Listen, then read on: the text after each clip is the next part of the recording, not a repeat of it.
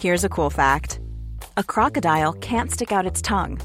Another cool fact you can get short term health insurance for a month or just under a year in some states. United Healthcare short term insurance plans are designed for people who are between jobs, coming off their parents' plan, or turning a side hustle into a full time gig. Underwritten by Golden Rule Insurance Company, they offer flexible, budget friendly coverage with access to a nationwide network of doctors and hospitals. Get more cool facts about United Healthcare short term plans at uh1.com. Hey, it's Ryan Reynolds, and I'm here with Keith, co star of my upcoming film, If, only in theaters, May 17th. Do you want to tell people the big news?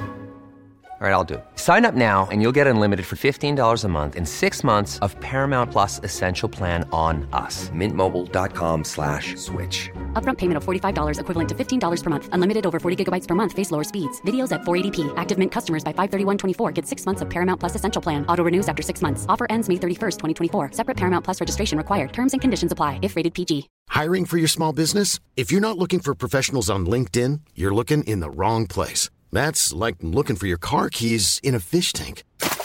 LinkedIn helps you hire professionals you can't find anywhere else, even those who aren't actively searching for a new job but might be open to the perfect role. In a given month, over 70% of LinkedIn users don't even visit other leading job sites. So start looking in the right place. With LinkedIn, you can hire professionals like a professional. Post your free job on linkedin.com slash people today.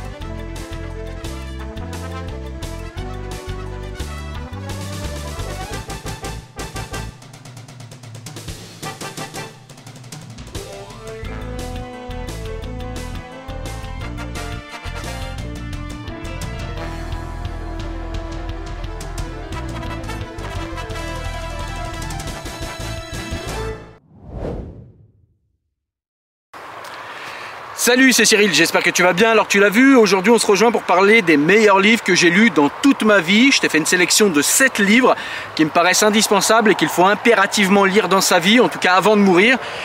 Et donc c'est vraiment les livres qui moi ont transformé ma vie, qui ont transformé ma vision de la vie. Donc je vais te livrer quels sont ces livres. Aujourd'hui on est parti. Alors le premier évidemment, euh, pour ceux qui me suivent depuis longtemps, et eh bien sans, aucune, euh, sans aucun suspense, c'est l'éthique de Spinoza. L'éthique de Spinoza, c'est un livre que j'ai découvert aux alentours de 30 ans. Même si la première lecture, je l'ai fait à une vingtaine d'années, euh, j'ai rien compris à 20 ans. Honnêtement, il a fallu attendre plus tard pour que je comprenne. Et honnêtement, l'éthique est un livre qui a révolutionné ma vie, en ce que moi, je suis un jeune qui vient euh, d'extraction basse, dirons-nous, et je viens des banlieues, je suis quelqu'un qui a grandi en foyer, et donc du coup je suis quelqu'un qui a toujours eu un petit peu du mal avec les émotions, puisque mes émotions ont été blessées très tôt, j'étais quelqu'un qui avait du mal en fait avec la gestion de mes émotions, et quel livre peut être le plus intéressant pour quelqu'un dans l'état dans lequel j'étais que le livre qui prétend faire une géométrie des émotions et qui prétend euh, nous aider à comprendre les passions, les désirs, qui prétend euh, nous aider à gérer tout cela par la raison, par la rationalité. Donc c'est l'éthique de Spinoza. C'est un livre qui euh, vraiment a révolutionné mon existence et qui n'est pas seulement une lecture d'ailleurs, c'est pas non plus seulement un essai. Ce livre est véritablement une odyssée. Ça fait 20 ans que je le lis euh, régulièrement, que je comprends de nouvelles choses, que j'apprends de nouvelles choses.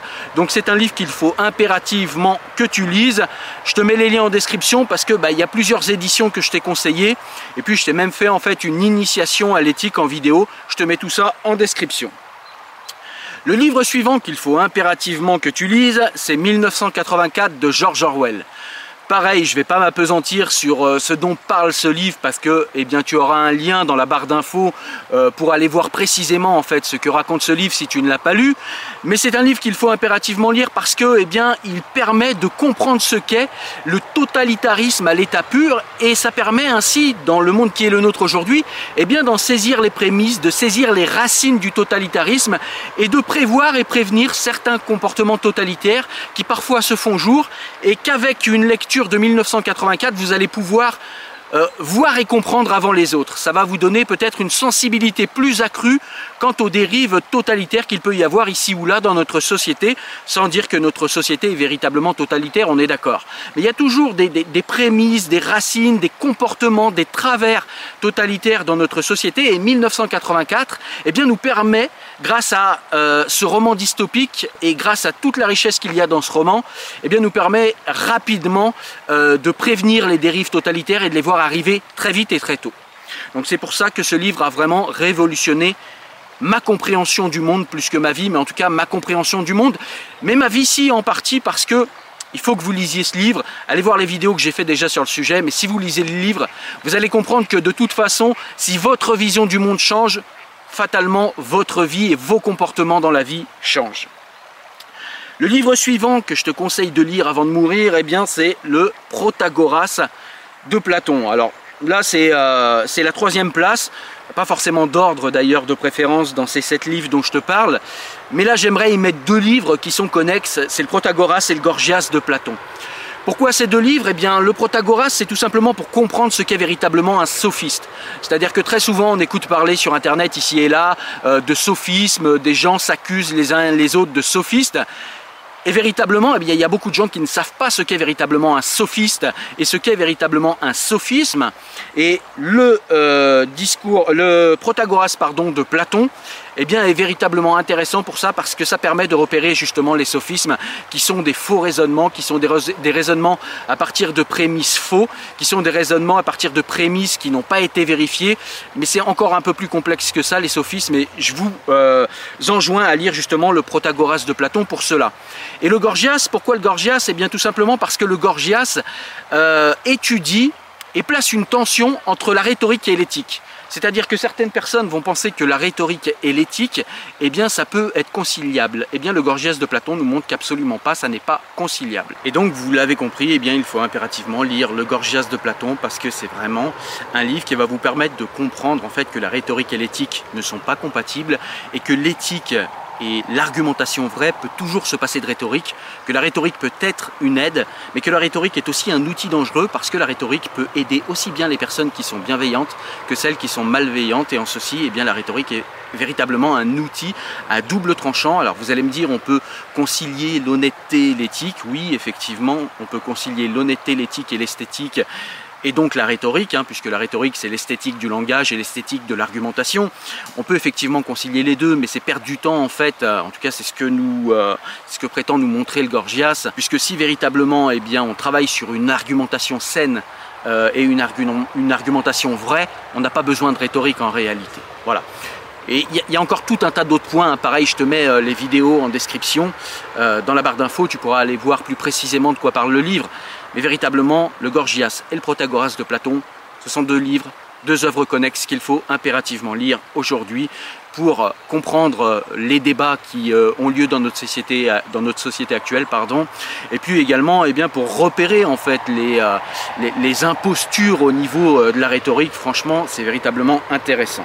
Le livre suivant qu'il faut impérativement lire, mais alors celui-là il faut vraiment vraiment vraiment le lire, c'est mon livre de chevet, c'est le discours de la servitude volontaire d'Étienne de la Boétie. C'est un livre qui est très court, qui est très complexe très abordable, mais c'est un livre en fait qui montre très simplement que si euh, nous sommes les esclaves de tel ou tel système, de telle ou telle euh, personne ou de tel ou tel système politique, de telle ou telle entreprise, bref, si on est un esclave, c'est très souvent, c'est même tout le temps pour Étienne de Labo ici, parce que nous le souhaitons bien. C'est parce que nous sommes dans une servitude volontaire. Personne ne peut commander à quelqu'un qui refuse de céder son autorité et sa responsabilité sur lui-même.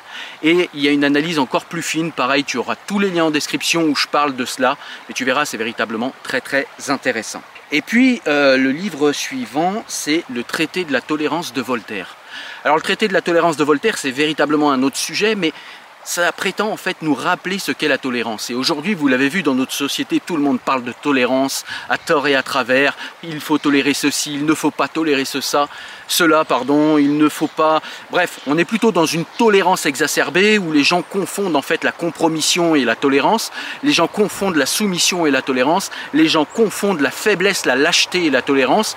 Et eh bien dans son traité de la tolérance, Voltaire nous explique en quoi il est indispensable d'être tolérant, mais en quoi la tolérance des limites, sinon la tolérance n'est plus la tolérance. Mais vous l'avez compris, la tolérance est lâcheté, la tolérance est bêtise, la tolérance est ignorance, la tolérance a des bornes et Voltaire trace ses bornes dans son traité de la tolérance. Donc c'est véritablement un livre qu'il faut lire si tu veux être quelqu'un de tolérant dans le véritable sens du mot tolérant, c'est-à-dire quelqu'un qui tolère telle ou telle idéologie parce qu'il a compris que ces idéologies ne sont pas dangereuses, parce qu'il a compris qu'il faut être tolérant avec les gens qui ne, euh, sont pas des fanatiques, avec les gens qui euh, n'apportent aucun risque pour la société dans laquelle nous vivons, mais en même temps, il faut savoir, quand on est tolérant, il faut savoir dire non à certaines choses, et il faut savoir ne pas tolérer l'intolérable, comme le dit Voltaire. Et le dernier livre, du coup, eh bien, c'est le traité de la réforme de l'entendement. Le traité de la réforme de l'entendement, c'est un livre de Spinoza encore. Et ce livre est intéressant parce que Spinoza est un rationaliste, vous le savez, et euh, dans le traité de la réforme de l'entendement, le vrai nom d'ailleurs c'est le traité de l'amendement de l'intellect, eh bien dans ce livre-là, euh, Spinoza nous montre comment arranger, organiser nos pensées pour savoir quelles sont les pensées vraies, les pensées où on n'est pas tout à fait sûr, il va falloir vérifier, les pensées fausses, faire la différence entre l'imagination et euh, la pensée vraie, savoir développer euh, une argumentation et une pensée vraie, savoir faire dans sa tête la différence entre les croyances et les savoirs, toujours douter des croyances, ne jamais douter des savoirs, ou en tout cas avoir un esprit critique face au savoir, mais ne pas douter de ce qu'on sait et douter tout le temps de ce qu'on croit. Et très souvent, les gens font l'inverse, hein, c'est-à-dire qu'ils ne doutent pas de ce qu'ils croient et on peut arriver à les faire douter ou relativiser de ce qu'ils savent. Et eh bien, dans son traité euh, de l'amendement de l'intellect, Spinoza nous montre comment trier nos pensées vraies, comment trier nos pensées fausses, comment euh, les repérer dans notre tête, comment trier les croyances, comment savoir ce qu'est une croyance par rapport à un savoir et comment gérer tout cela pour nous fabriquer une compréhension de telle ou telle situation ou une compréhension plus globale, la compréhension du monde et de ce qu'est eh euh, l'être humain au monde. C'était pas le dernier finalement, il y en a encore un autre, c'est euh, le discours de la méthode de Descartes dont je vous ai pas parlé. Euh, je l'avais mis avant et puis j'ai sauté une ligne. Et donc le discours de la méthode de Descartes, eh bien c'est un livre qui est pareil, extrêmement intéressant. Descartes est aussi un rationaliste, hein, vous l'avez compris, j'aime beaucoup les rationalistes parce qu'ils ont une, une, appétence pour l'intelligence, pour l'intelligibilité et pour le fait de parler à votre intelligence plutôt que de parler à vos émotions ou de parler à votre imagination. Et justement, dans son discours de la méthode, eh bien, Descartes prétend nous euh, montrer eh bien, sa méthode pour penser le monde et il nous met en garde contre l'imagination qui peut eh bien, fausser euh, notre rationalité. Je vous donne un exemple que Descartes donne, je crois. Il nous parle de la cire, non, c'est dans les méditations métaphysiques. Mais s'il en parle aussi dans le discours de la méthode. Il nous parle en fait de la cire d'abeille qui est dure et qui a une certaine couleur, un certain goût, une certaine odeur. Et cette cire d'abeille, eh bien, elle est cire d'abeille. Et on va définir la cire d'abeille par les caractéristiques qu'on voit, c'est-à-dire elle est dure, elle a telle couleur, elle a telle odeur, elle a telle consistance. Seulement si jamais on commence à approcher cette cire du feu, eh bien les caractéristiques de la cire eh bien, vont changer. Et pourtant ce sera quand même de la cire. Ce qui veut dire qu'on ne peut pas réduire quelque chose à ses caractéristiques visibles. Donc il faut les réduire à des caractéristiques, à des dénominateurs en fait communs que l'on ne peut pas, euh, qui, ne se modifient pas en fait. Donc là, ce serait plutôt les molécules, etc. Et puis, euh, Descartes nous met également en, garde pardon, dans ce livre euh, contre notre imagination qui parfois va nous faire croire que telle ou telle chose est vraie. Et, en fait, ce sera tout simplement notre imagination qui parfois peut réussir, si on n'est pas attentif, à nous faire croire que ce qu'on croit est vrai, alors que, eh bien, il n'y a que pure spéculation dans notre esprit qui parfois, euh, qui, parfois paraît à nos yeux comme vrai et qui n'est que, encore une fois, spéculation à notre esprit. Et au-delà de ça, euh, Descartes prétend amener de la rationalité par euh, notamment les mathématiques, hein, puisque pour Descartes, eh ce sont les mathématiques qui sont les plus fiables, parce que 2 plus 2 égale 4, eh c'est incontestable. Et donc, euh, eh Descartes prétend amener cette méthodologie dans les sciences, et c'est une nouvelle, et même en philosophie. Et donc ça c'est vraiment très très intéressant. Et d'ailleurs euh, Spinoza en bon continuateur cartésien de Descartes, eh bien c'est ce qu'il a fait avec l'éthique euh, dont je vous ai parlé, le premier livre dont je vous ai parlé, Spinoza prétend faire ce livre à la méthode des géomètres, nous dit-il, c'est-à-dire que Spinoza prétend nous faire une géométrie des passions, comme je vous l'ai dit. Eh bien, c'est exactement ce dont parle en fait Descartes dans le discours de la méthode. Il prétend mettre des mathématiques, prétend mettre euh, des démonstrations mathématiques incontestables euh, en philosophie, dans la morale, dans les mœurs, mais également dans toutes les sciences, et c'est ce qu'on appellera le cartésianisme, puisque Descartes est le créateur du cartésianisme. Il y a aussi d'autres choses, vous le verrez dans le discours de la méthode, pareil, vous aurez un lien dans la barre d'infos pour aller voir tout ça. Donc voilà les livres qu'il faut impérativement que tu lises avant de mourir, les livres qui vont te faciliter la vie pour comprendre le monde, pour comprendre toi-même, ton esprit et, ton être au monde. Et euh, ces livres sont vraiment des références. Et véritablement, si tu ne devais lire que 7 livres, il faut impérativement que tu lises ces 7 livres dans ta vie. Ça va te faciliter la vie sur bien des choses et te permettre de comprendre le monde de manière plus pertinente que les autres grâce à ces seuls 7 livres. Alors il y a un petit bonus quand même. C'est euh, un huitième livre que je te conseille, qu'il faut impérativement lire. C'est un livre de Amin Malouf, c'est un essai. Et cet essai, c'est Les identités meurtrières. Alors c'est un livre qui n'est pas forcément à toute époque très intéressant, mais il est intéressant à notre époque parce que, eh bien, on parle beaucoup d'identité, d'identitarisme, on revient un petit peu sur ces notions d'identité et de nationalisme. Et justement, eh bien, Amin Malouf nous explique dans ce livre comment ne pas se laisser enfermer dans une seule caractéristique de son identité et comment vivre la pluralité des caractéristiques de son identité d'une manière apaisée, avec pacifisme et calme à l'intérieur et à l'extérieur de soi.